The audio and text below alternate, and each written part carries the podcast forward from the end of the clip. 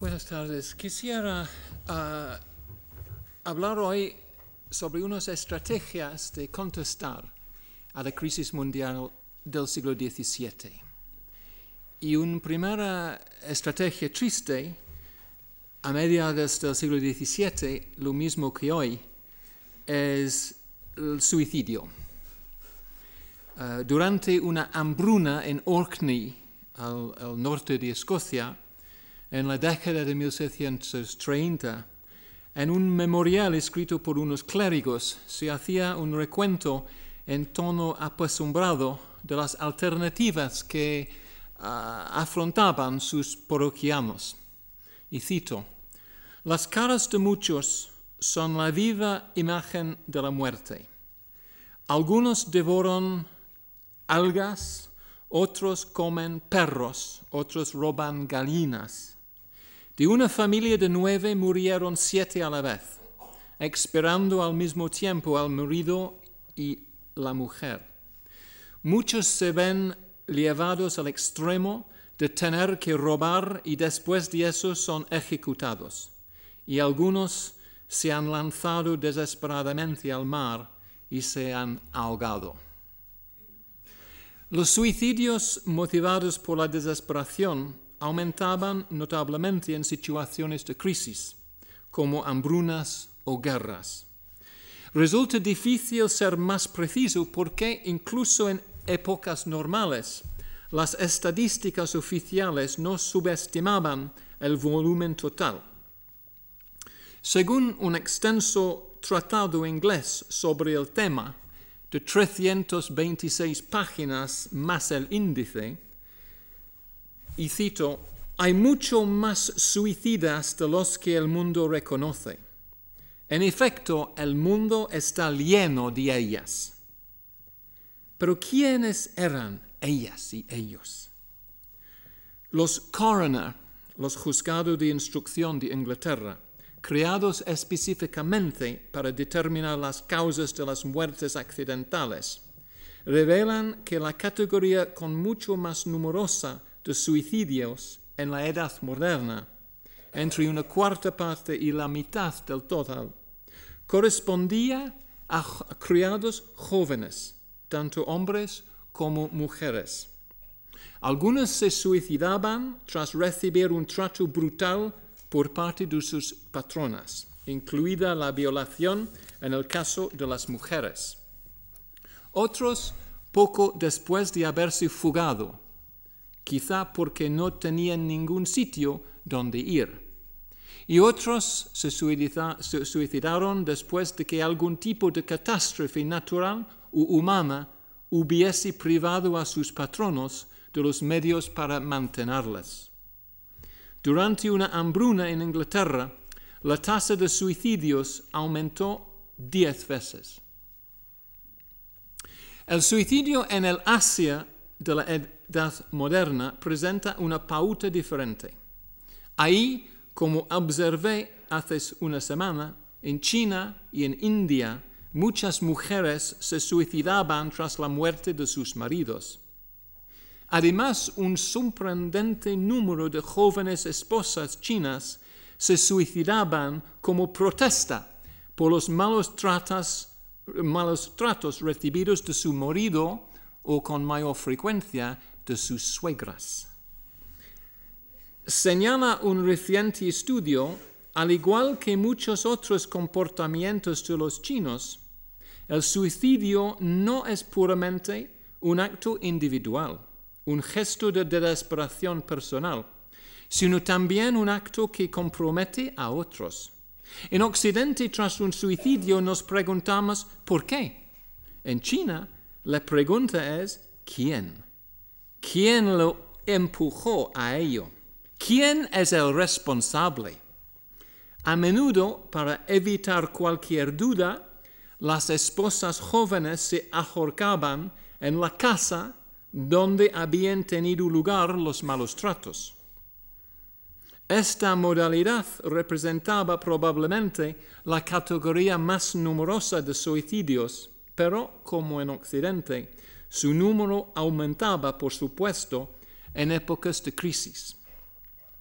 En 1645, poco después del saqueo de cinco días de la ciudad de Yangzhou en el valle bajo de Yangtze por parte del ejército manchú, el erudito Wang Shuchu compiló un memorial que mencionaba diversos suicidios o intentos de suicidio por parte de ciudadanos deseosos de evitar un destino peor. En una ocasión, Wang y su mujer, y cito de su uh, historia, intentamos ahorcarnos juntos de una viga, pero la cuerda que estaba colgada por encima de la viga para hacer dos lazos corredizos, enseguida se rompió por el peso y caímos simultáneamente, los dos al suelo.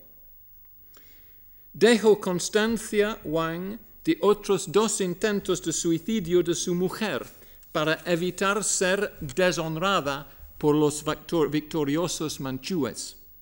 Sin duda, otros similares tristes episodios marcaron el saqueo de otras ciudades en Asia, Europa, África y América. Una segunda reacción a la catástrofe repentina era la huida. Algunos estaban acostumbrados a ello, pues emigraban cada año como aquellos que todos los veranos se trasladaban desde tierras de poco valor agrícola para recolectar los cultivos de zonas más fértiles. Según el erudito portugués Francisco Manuel de Melo, en, Cataluña, cada junio, y cito de su, su guerra de Cataluña, por uso antiguo de la provincia, acostumbran bajar de toda la montaña hacia Barcelona muchos segadores, la mayor parte hombres disolutos y atrevidos que lo más del año viven desordenadamente, sin casa, oficio o habitación cierta. Causan de ordinario movimientos y inquietud en los lugares donde los reciben, pero la necesidad precisa de su trato parece no consciente que se les prohíba Temían las personas de buen ánimo su llegada, juzgando que las materias presentes podrían dar ocasión a su atrevimiento en perjuicio del sosiego público. En junio de 1640, como diré el jueves, unos 2.500 segadores llegaron a Barcelona, un mayor número de lo acostumbrado porque la sequía primaveral había dejado estériles las tierras donde vivían. Y casi de inmediato un grupo de ellos causó los movimientos y inquietud que condujeron al asesinato de tres jueces de la audiencia y del virrey. Por toda Europa se necesitaban segadores para cosechar los cereales jornaleros que se trasladaban de sur al norte durante el verano.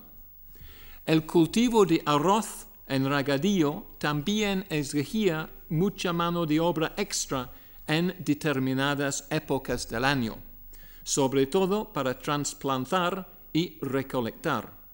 Y por tanto, en todo el este y sureste asiático, los jornaleros de regiones pobres se desplazaban cada año para encontrar trabajo en los arrozales, siguiendo, como los segadores, el ritmo de la cosecha para una extensa región, aun cuando, como en Cataluña, aquellos que necesitaban de su mano de obra también recelaban de ellos por ser un grupo potencialmente peligroso. Otros emigrantes voluntarios buscaban empleo durante periodos más largos, incluso de forma permanente, en los ejércitos. Entre 1618 y 1648, unos 50.000 escoceses cruzaron a Europa para combatir en la Guerra de los 30 años en Alemania. Aquí tenemos la primera pintura, la primera ilustración del kilt. Es la primera que tenemos. Y son cuatro soldados escoceses de los Highlands, y por eso dicen Irlanda, Irlanda, pero no son irlandeses, son escoceses de, la Tierra Alta. Y había cuatro que llegaron en Stettin, uh, en, uh, ahora es en Polonia, pero entonces en Pomerania, en Alemania, en 1731, 800. Pero en todo el periodo 1718-1648 había 50.000 escoceses de la Tierra Alta y de la Tierra Baja que pasaron, que cruzaron a Europa para combatir en los ejércitos. Algunos lucharon en más de un ejército, muchos de ellos realizaron más de un viaje. Los austrios, los austrias españoles tenían por costumbre reclutar tropas en cada uno de sus distintos dominios y embarcarlos a continuación para luchar en otros. En 1640, las tropas de Felipe IV en los Países Bajos incluían a más de 17.000 españoles y casi 4.000 italianos, mientras que aquellos soldados cuyos excesos contribuyeron mucho a provocar la rebelión de Cataluña venían de Nápoles y los Países Bajos. Muchos de los expatriados como estos compatriotas míos, muchos de ellos se casaban y se establecían en el extranjero.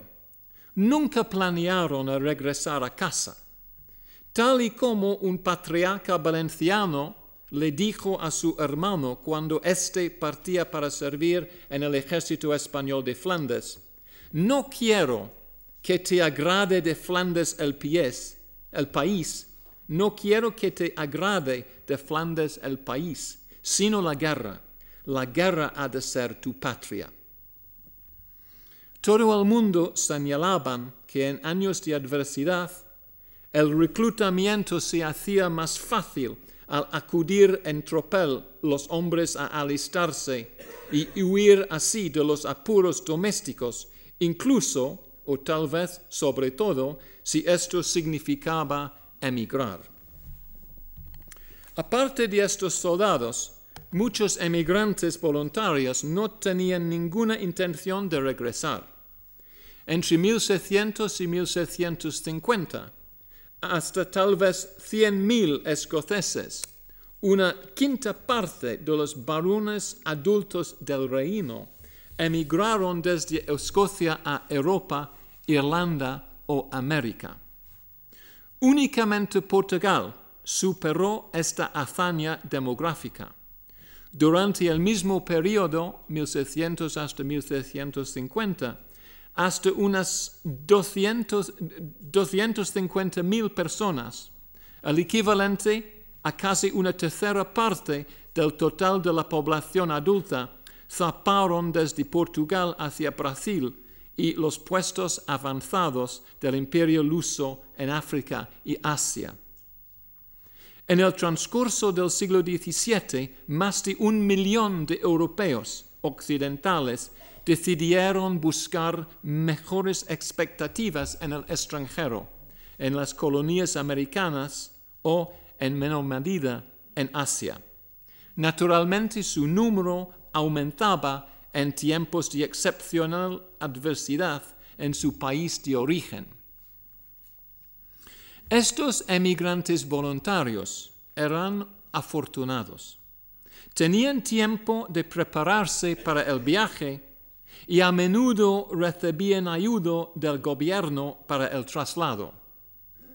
La suerte de aquellos que huían de una repentina catástrofe fue muy diferente. La guerra de los 30 años convirtió a miles de alemanes más en refugiados, incluido Martin Opitz, el poeta más famoso de su época, quien en 1621 en su epopeya en verso Consuelo en la adversidad de la guerra, escribió sobre el temor provocado por el comienzo de la Guerra de los Treinta Años. Y cito su poema. ¿Hay algún lugar a donde no pueda llegar la guerra, para que ahí podamos vivir sin temor ni tener que huir? Los árboles no siguen en pie, los jardines están desoladas, la hoz y el arado son ahora una espada afilada. Opitz huyó de Heidelberg, donde estaba estudiando, al aproximarse el ejército español de Ambrosio Spínola en 1719 y nunca dejó de huir. A través de Dinamarca, Transilvania y Polonia, hasta que murió de peste en Danzig 20 años después. La guerra y la sequía también despobló amplias zonas del norte y noroeste de China. En 1637, uno de los mejores poetas de, de, su generación visitó una de las regiones más afectadas y más tarde intentó reproducir el angustioso destino de aquellos que trataban de huir. También cito de un poema.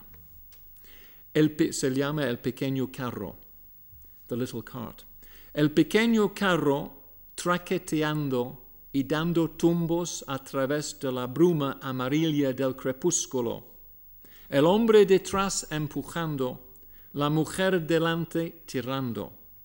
Han abandonado la ciudad y no saben a dónde ir. Verdes, verdes, esas hojas de olmo saciarían mi hambre si tan solo pudiésemos encontrar un lugar apacible y cenarlos juntos. El viento ha aplanado el campo de flores amarillas. Por encima de él, a lo lejos, se ven los muros de una casa. Seguro que ahí debe de vivir gente que te dará algo de comer. Llaman suavemente a la puerta, pero nadie acude. Miran adentro, pero la cocina está vacía. Se quedan vacilantes en el solitario camino y sus lágrimas caen como lluvia. Pero no todos aquellos que se veían agobiados por la crisis de mediados del siglo se quedaron parados, vacilantes y llorando en solitarios caminos. Antes que suicidarse o huir, eventualmente muchos se enfrentaron a quienes hacían responsables de, sus desgracias. Dicho en las perplejas palabras del emperador Mughal Jahangir, que hemos visto la última vez, según describía las consecuencias de otra rebelión más en sus memorias. Y cito de sus memorias, me veo obligado a decir que pese a las frecuentes y sangrientas ejecuciones con que han sido castigadas las gentes de Hindustán, el número de revoltosos y desleales no parece nunca disminuir. A pesar de los ejemplos ocurridos, apenas hay una provincia en el imperio en la cual, bien sea por combate o por la espada del verdugo, 500 o 600 mil seres humanos no hayan sido, en distintas épocas, víctima de esta fatídica disposición al descontento y el desorden. Una y otra vez, en una región u otra, surge algún maldito bellaco para encabezar una rebelión. De manera que en el Hindustán jamás ha existido un periodo de tranquilidad absoluta. Pero Jahangir parecía incapaz de comprender que para sus súbditos la pregunta crucial no era cuánto pago, sino cuánto me queda el dilema central de los agricultores campesinos de todo el mundo. Perdóname que parece que falta un, blanco. Pero vamos a conseguir. Voy a hablar sobre esto en, su lugar. El dilema central de los agricultores campesinos de todo el mundo en la edad moderna era la supervivencia, asegurarse todos los años una garantía de subsistencia. Y este principio de seguridad ante todo, safety first, determinaba sus relaciones con sus vecinos, con la élite y con el Estado. El gran historiador francés Marc Bloch escribió una vez que las revueltas campesinas eran tan frecuentes en la Europa moderna como lo son las huelgas en las sociedades industriales de hoy. Pero también Bloch observó que la mayoría de las formas de resistencia campesina se detenían antes de llegar a una revuelta. Más recientemente, el sociólogo americano James Scott ha subrayado la importancia de las campañas defensivas de agotamiento, emprendidas constantemente por los campesinos para lograr su objetivo básico de subsistencia. Estos actos cotidianos de desobediencia incluían, y cito de Scott, la lentitud al trabajar, el disimulo, el abandono, la falsa condescendencia, la ratería, el fingimiento de ignorancia, la difamación, el delito de incendio, el sabotaje. Actividades todas ellas que requieran escasa o ninguna coordinación o planificación y hacen uso de complicidades implícitas y redes informales. Por lo tanto, concluyó Scott, no llegan a los titulares. They don't make headlines. Dejan pocos o ningún indicio en los archivos históricos tampoco. Scott sostuvo que al decidirse por una confrontación colectiva directa con las autoridades, es decir, llegar a los titulares, to make headlines, solo se planteaba en épocas de desesperación. Normalmente tres importantes consideraciones refrenaban la violencia colectiva.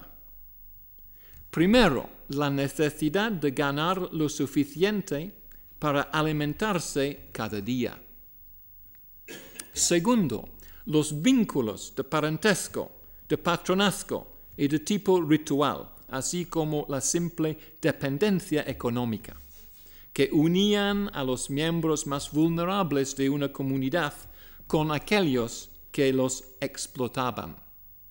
Y por encima de todo, por encima de todo, tercera, el temor al castigo y las represalias. Todo esto hace, más extraordinario el hecho de que siguieron siendo abundantes las rebeliones populares en el siglo XVII. En Aquitania, una provincia al suroeste de Francia, de tal vez un millón de habitantes, estallaron casi 300 rebeliones populares entre 1735 y 1760 es decir, más de 10 revueltas populares al año. La frecuencia de las insurrecciones variaba según los lugares, así como las épocas. Algunos pueblos situados en tierras de escaso valor agrícola, donde la supervivencia estaba menos garantizada, parecen haber vivido en estado casi permanente de insurrección. En Aquitania, hombres del vizcondado de Turenne tomaron parte en todos los levantamientos populares del siglo, mientras que los otros, pueblos de los pantanales estuvieron casi permanentemente en huelga de impuestos y sirvieron como centro de cada revuelta de mediados del siglo XVII. Otras comunidades rurales se rebelaron no solo entonces, sino también en otras épocas. Trasladándonos a China, en las décadas de 1720 y 1730, los rebeldes encontraron refugio en las regiones boscosas entre las provincias de Shenxi y Honan, al igual que haría Mao Zedong tres siglos después. La mayoría de estos oasis de insurrección gozaban de protección geográfica o institucional. O bien los pantanos, bosques o brezales los hacían difíciles de penetrar, o bien estaban en cierto grado protegidos de la interferencia estatal por privilegios legales. Ambos motivos reducían el riesgo de represalias y de ese modo aumentaban la disposición a rebelarse. Sin embargo, como ha enfatizado Pedro Luis Lorenzo Cadarso, y cito de su libro, en todo conflicto social de la época moderna, lo estratégico tiene primacía sobre lo ideológico. Todo el entramado ideológico y mental juega un papel secundario. Los motivos, las demandas, los objetivos se, modifican según sea el desarrollo del conflicto y no a la inversa. La resistencia normalmente se detenía antes de llegar a una insurrección colectiva abierta y pasaba por tres fases previas. Primero, aparecían carteles en las calles advirtiendo a un determinado miembro del gobierno municipal que cambiara sus métodos o se marchase. A veces se usaban objetos que transmitían el mismo mensaje, como un carruaje abandonado en el portal, dando a entender que pronto, vendría uno para llevarse un ataúd. Una hoguera, insinuando que la casa pronto sería incendiada. O ejecutar a uno en efigia, la señal de desaprobación definitiva antes de llegar a la violencia es la primera etapa.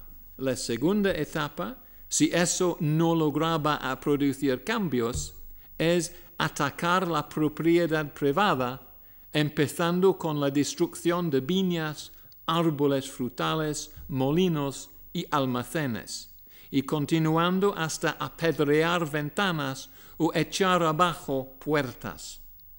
En muchos casos, llegado a este punto, quienes constituían el blanco huían y entonces como en Fuente Ovejuno de Lope de Vega, el motín se convertía en una fiesta. Pero si estos tampoco logran, por último, los adversarios podían recurrir a la violencia personal. Bien fuese una paliza en un lugar público para humillar a la víctima o la emboscada y asesinato. Sin embargo, la víctima era en raras ocasiones el objetivo principal, dado que los señores locales y sus agentes normalmente iban armados y protegidos por guardias, sino más bien un aliado menor, un criado, incluso una esposa o una hija. En las ciudades como en los, el campo, muchos levantamientos gozaron del apoyo y a veces del liderazgo de la élite local. Tal vez un ministro francés tenía razón al informar a sus superiores de que el origen de los disturbios que tuvo que afrontar sin duda reside en la miseria de la gente de a pie pero su envalentonamiento procede de la división que existe entre los más poderosos, aquellos que deberían estar en contra. Lo mismo sucedía en España. Por ejemplo, en los cuatro motines contra el señor de Nájara y Navarrete en 1752 y 53, participaron 33 caballeros de las órdenes militares, procedentes de familias que incluían a un obispo y cuatro ministros del gobierno central. En Occidente, las mujeres también tuvieron un destacado papel en las primeras fases de las rebeliones urbanas. Muchos informes de levantamientos especifican que mujeres y niños, mujeres y niños, encabezaban las primeras fases de la protesta, marchando por las calles, acosando a los agentes, entonando eslogans. En la República Holandesa, las mujeres iban más lejos, tirando piedras a los agentes mientras vociferaban eslogans tales como a las mujeres no pueden hacer daño alguno o no, se nos puede castigar por luchar cuando entraban en acción. Sin embargo, sus hombres siempre se hallaban cerca y de vez en cuando algunos se vestían de mujeres a modo de disfraz, así como para reducir el riesgo de ser atacados por fuerzas gubernamentales. Al principio, dichas fuerzas eran mínimas. La mayoría de las ciudades dependían de las milicias urbanas, integradas por voluntarios de clase media para mantener el orden y en caso de que sus miembros congeniasen con los sublevados, los magistrados no se arriesgaban a una confrontación. Incluso en ciudades con guarniciones de tropas regulares, en tiempo de guerra el número de estas podía verse reducido. Así en Portugal, poco antes de la restauración de diciembre de 1640, el gobierno de Madrid redujo las guarniciones españolas en las principales ciudades en más o menos una tercera parte y trasladó las milicias de las provincias fronterizas españolas con el fin de concentrar todas las fuerzas disponibles para la guerra en Cataluña. Asimismo, en Nápoles, cuando estalló la rebelión en 1647, el virrey había enviado tropas españolas, alemanes y italianas a España y Lombardía, mientras la flotilla de galeras de la ciudad estaba lejos defendiendo Génova de los franceses. En todos estos casos, las autoridades solo podían esperar a que la violencia se apagara y, si no era así, suplicar al gobierno central que mandara tropas para restaurar el orden.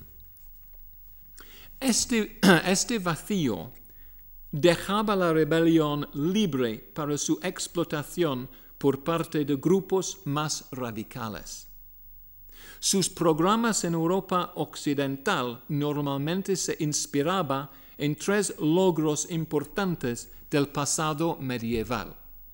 Primero, lo esencial del concepto de feudalismo, que unos derechos y obligaciones recíprocas garantizadas por la ley sirven de base a todas las relaciones entre el gobierno y los gobernados.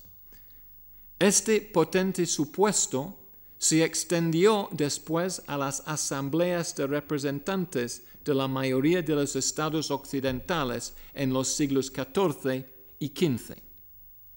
Segundo logro, la aparición de ciudades con independencia económica, intelectual y legal, que podían y lograban desafiar a sus antiguos superiores eclesiásticos y seculares.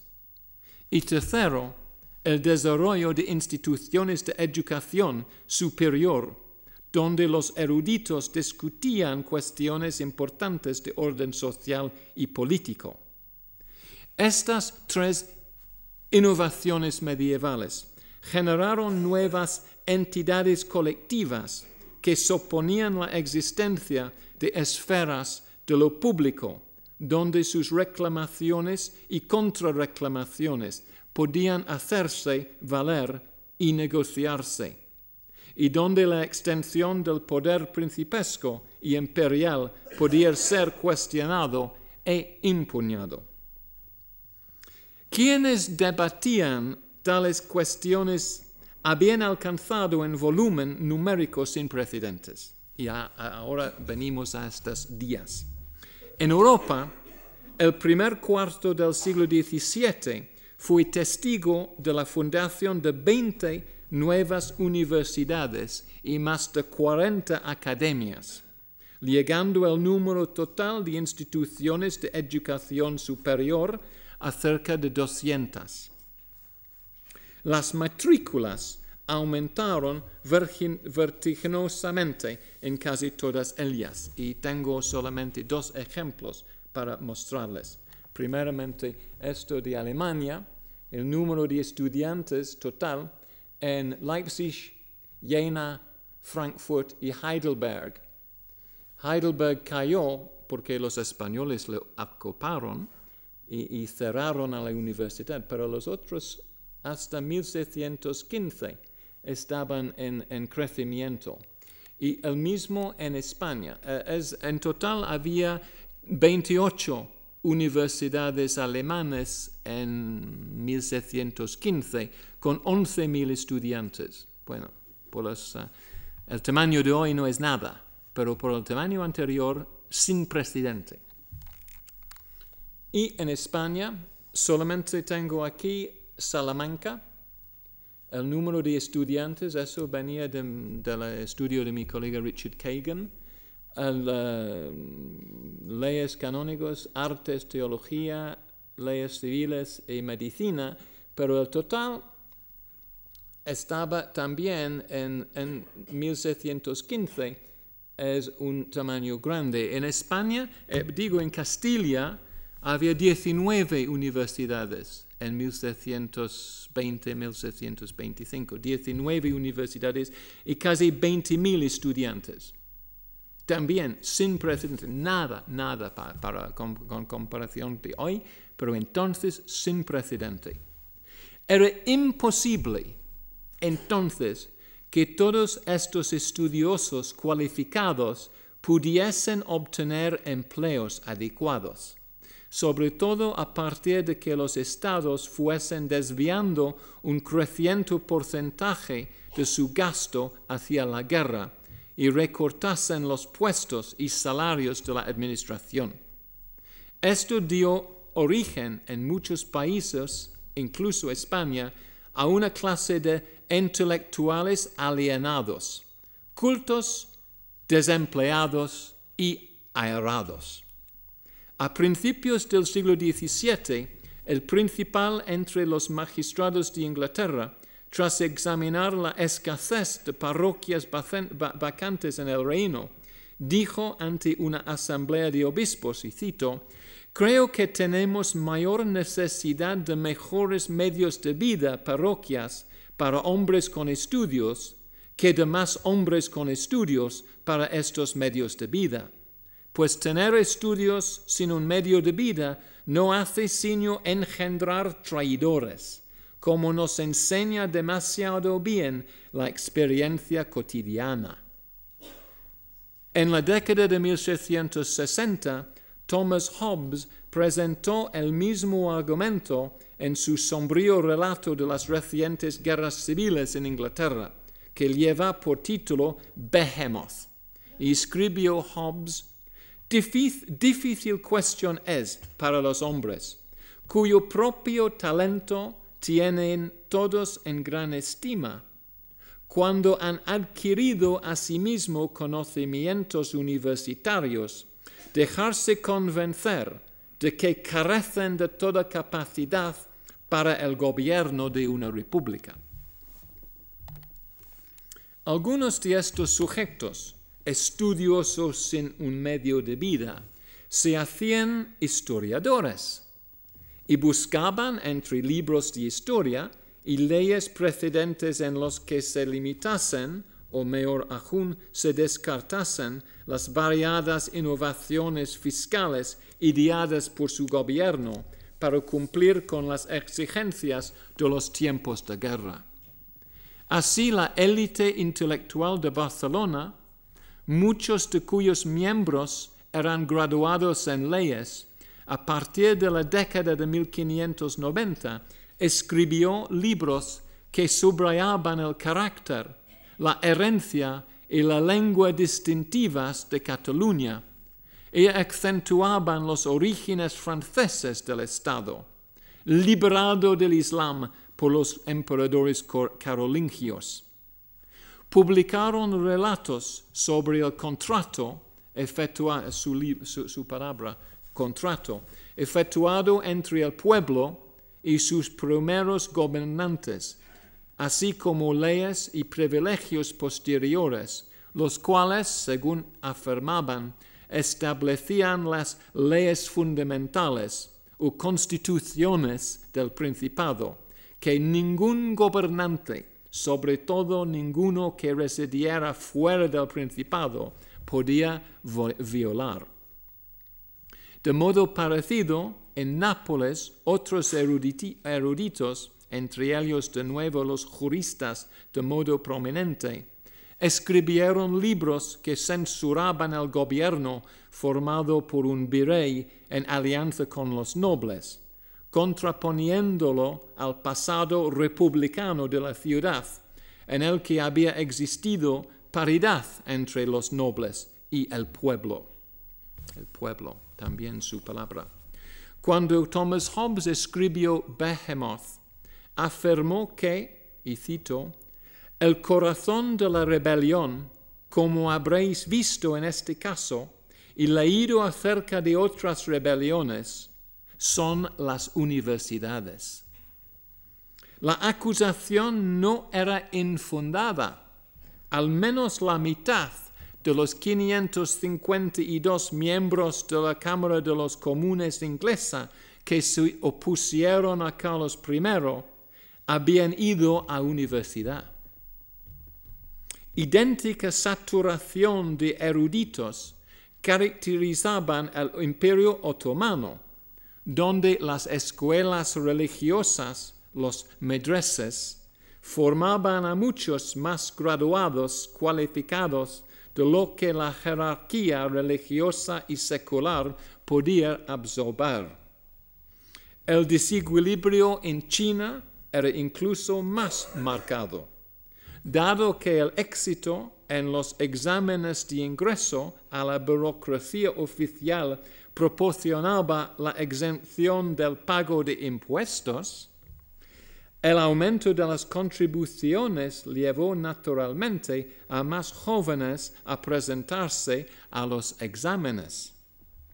También llevó a la proliferación de un sistema educativo nacional que se extendía hasta el nivel del condado, principalmente para preparar candidatos para los exámenes anuales, mientras, la empobrecida dinastía Ming suprimió las cuotas que limitaban, limitaban al número de graduados y de hecho a partir de la década de 1720 puso en venta diplomas de funcionario.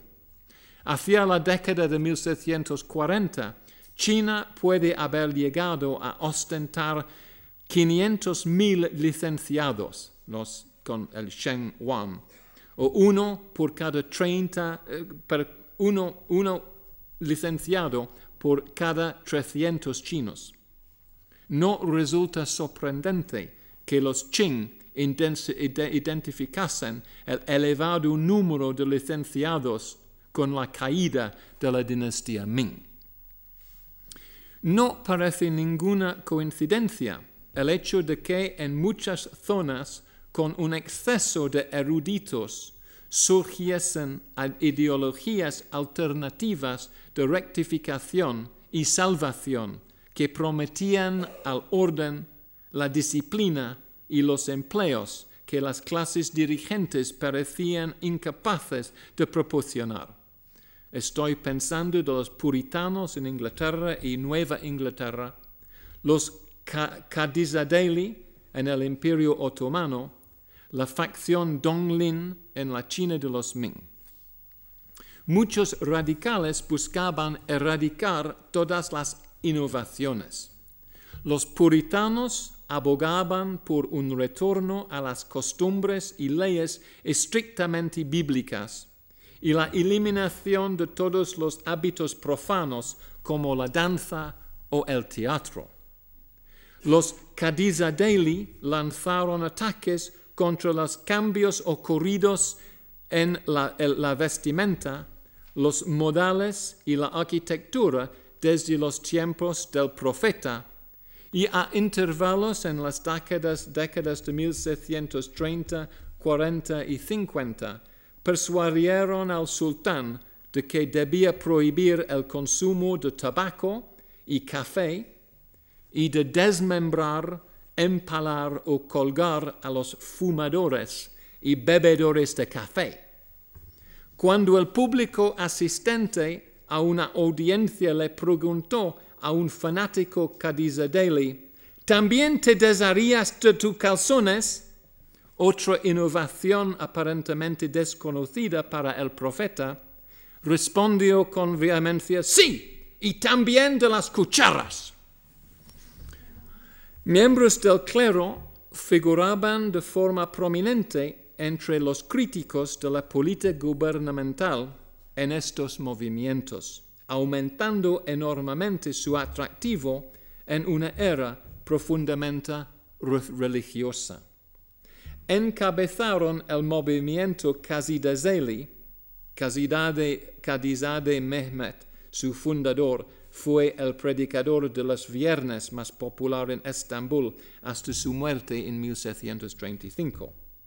En Cataluña y Portugal, la mayor parte del clero, tanto secular como regular, aprobó con entusiasmo la rebelión contra Felipe IV. De hecho, Pau Claris, un canónigo de Urgell, lideró la revuelta. En Escocia, los ministros calvinistas, estos pastores calvinistas de que hablaba la semana pasada, y en Irlanda los sacerdotes católicos vilipendiaron el gobierno de Carlos I. Naturalmente, estos clérigos utilizaban el púlpito para divulgar su mensaje.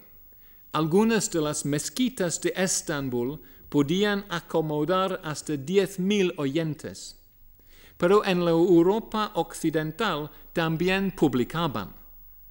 De hecho, a mediados del siglo XVII tuvo lugar una explosión de medios de información impresos en Europa.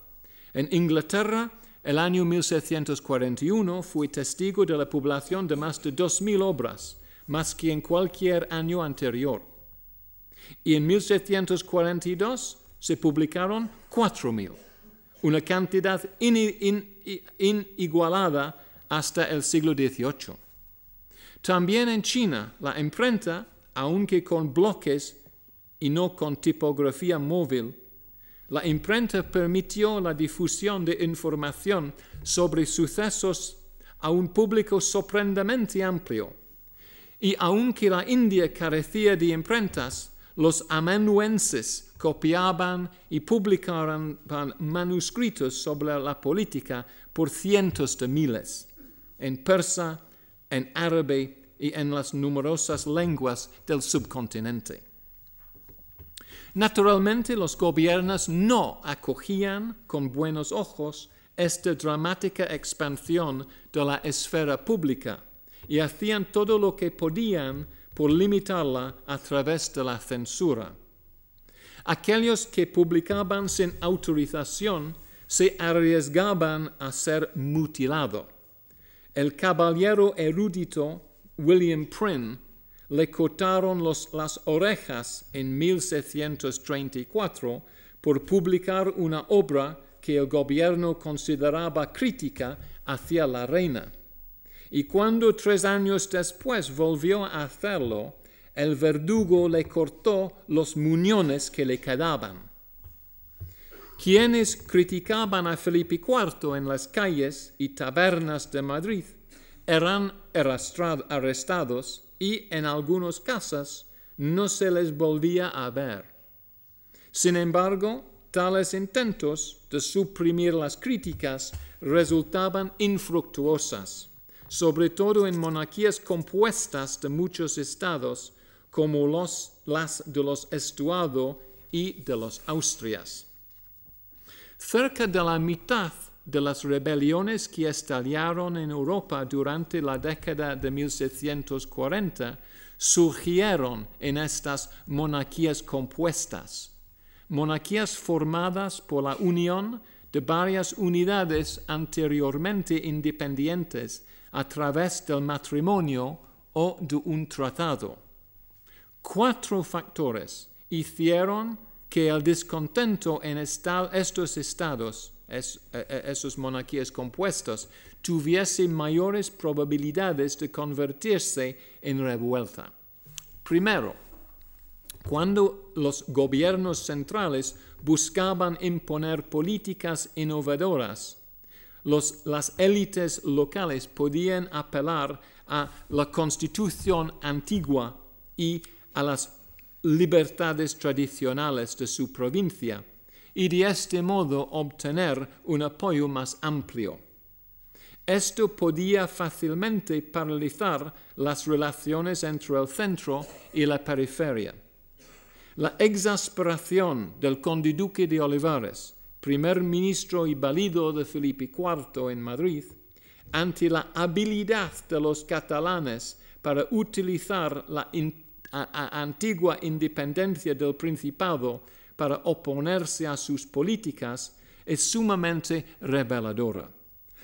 Yo me hallo de manera que no será mucho que digo locuras, pero bien digo que en la hora de mi muerte diré, y en la vida también, que si las constituciones embarazan esto, que lleve el diablo las constituciones y a quien las guardare también. No parece haber comprendido, comprendido nada, nunca Olivares, hasta que fue demasiado tarde que no hacer caso alguno de las constituciones era el medio más seguro de convertir la intransigencia en revuelta. La segunda tendencia hacia la inestabilidad política inherente a las monarquías compuestas residía en la evidente tentación por parte de una zona periférica agraviada de aprovecharse del desorden o la rebelión desencanadados en otra. Según un observador francés, Portugal, y cito, nunca se hubiera atrevido a declarar su independencia en 1740 sin el ejemplo catalán, temiendo verse rápidamente aplastada si entraba solo en un baile tan arriesgado. Los ministros de Felipe IV estaban de acuerdo, y cito del conde de Peñarande, un diplomata de Felipe IV. En la monarquía que consta de muchos reinos, el primero que se levanta va a gran riesgo, porque le pueden oprimir fácilmente los demás pero el segundo tiene mucho menos peligro y de ahí en adelante cualquiera puede atreverse sin miedo. La tercera tendencia hacia la inestabilidad política en el seno de una monarquía compuesta era los enfrentamientos entre una élite local y el gobierno central que podían fácilmente dar paso a la anarquía. En Cataluña y en Irlanda, así como en Nápoles, una conspiración elitista dio paso a una rebelión popular que acabó con todas las posibilidades de los conspiradores de alcanzar sus objetivos originales. Cuarto y último, la mayoría de las revueltas se producían o al menos se iniciaban en la periferia de los estados, en Escocia y Irlanda contra Carlos I, en Cataluña y Portugal, en Sicilia y Nápoles contra Felipe IV. Todas ellas áreas donde los gobiernos centrales hallaban difícil hacer demostraciones de poder de modo rápido y efectivo. Las noticias sobre los disturbios en Palermo, acontecido el 21 de mayo de 1747, llegaron a Madrid el 16 de junio, casi eh, un mes después. Al día siguiente, el Consejo de Italia discutió el asunto, pero se lamentó de que el Mediterráneo fuese una zona de guerra, por lo que las órdenes podían tardar semanas e incluso meses en llegar. El Consejo comprendió que esto provocaba, y cito, la imposibilidad de suministrar los remedios desde acá en Sazón, por la distancia de la parte donde se necesita de ellos, pues antes que puedan llegar los despachos en que se ordenen, habrá cesado o crecido el daño con que los remedios no podrían ser proporcionados. Retrasos e incertidumbres como estas daban tiempo a que los disturbios se extendieran y a que algunos rebeldes obtuvieran apoyo del exterior. Felipe IV nunca recuperó el control de Portugal, porque Francia, los holandeses y por último Inglaterra proporcionaron ayuda a este territorio. Y la intervención de los franceses hizo que le llevara 12 años reconquistar Cataluña. A principios de 1646, el consejero principal, el valido de Felipe IV, don Luis Méndez de Haro, descubrió la dificultad que suponía organizar una respuesta militar efectiva cuando fue a Cádiz a supervisar el aprovisionamiento de la flota española en el Atlántico para la siguiente campaña. Había reunido todo excepto el vino, pero antes de que éste pudiera ser embarcado, lluvias torrenciales que duraron más de un mes hicieron intransitables los caminos de Andalucía. Aro se desesperó y escribió a Felipe IV contra los elementos nada más puede hacerse que bajar la cabeza. Confieso a vuestra Majestad mi gran pesar de que, tras vencer todos los demás obstáculos en los aprestos, y tras haber logrado pagar a los hombres con tanta anticipación, estos accidentes del tiempo nos hayan estorbado tanto sometiéndonos al riesgo de un retraso considerable que no podrán rectificar ni diligencia ni dinero. Estoy resuelto a no moverme ni un paso de aquí para que no se pierda ni un segundo. Y cada momento cuenta si queremos zarpar en abril. Solo puedo saber qué menudencias bastan para detener la máquina de una amarda y las partes que lo forman, quién lo ve, como me pasa a mí ahora. A medida que vaya discutiendo determinadas revueltas contra Felipe, IV, como propongo hacer el jueves, tengan por favor presentes estas aeradas y angustiosas palabras.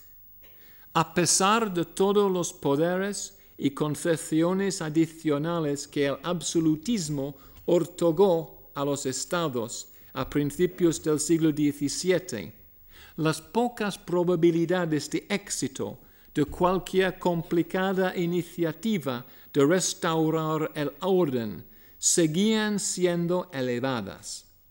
En medio de tantos pequeños accidentes. Quizá deberíamos maravillarnos de que algo llegase a hacerse. Muchas gracias.